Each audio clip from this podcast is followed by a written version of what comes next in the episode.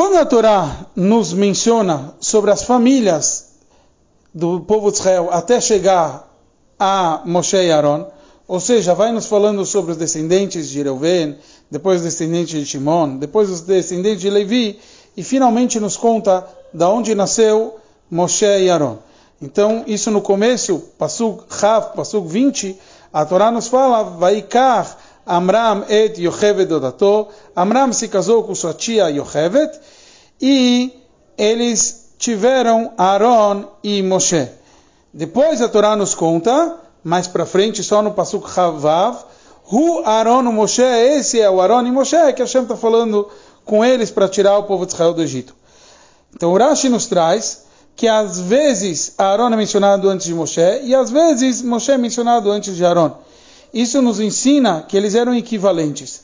Aaron e Moshe são mencionados aqui num, os mesmos indivíduos que mencionados no Pasuk Chav, que nem a gente falou no Pasuk 20, que nasceram para Yocheved e Amram.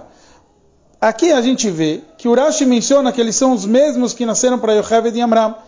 A ênfase que o Rashi quer nos ensinar nesse, nesse ponto é que Yocheved e Amram tiveram um mérito. Os dois se dedicaram, apesar do faró fazer vários decretos contra nascimento de crianças, Yocheved se dedicou não só em ter filhos, mas também em proteger os outros, os filhos dos outros. E Amram voltou a se casar com Yocheved para poder ter outros filhos.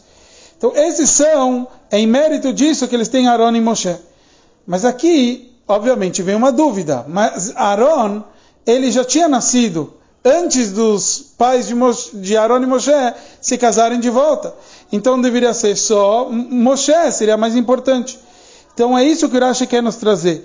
Aqui foi mencionado Aaron antes de Moshe para falar que no trabalho de tirar o povo de Israel do Egito era necessário os dois. E o mérito dos dois, o Am Israel saiu do Egito.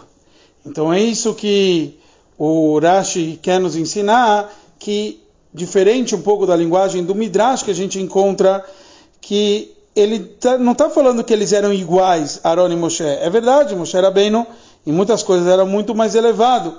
Mas aqui eles foram comparados, porque nessa missão eles são equivalentes, quer dizer, tem, cada um tem seu papel para poder tirar o nosso povo do, do Mitzrayim, do Egito, que se assim seja, a gente saia não só do Egito, mas de todos os galuyó, de todos os exílios, com a vinda de Mashiach, em breve, Bezrat Hashem.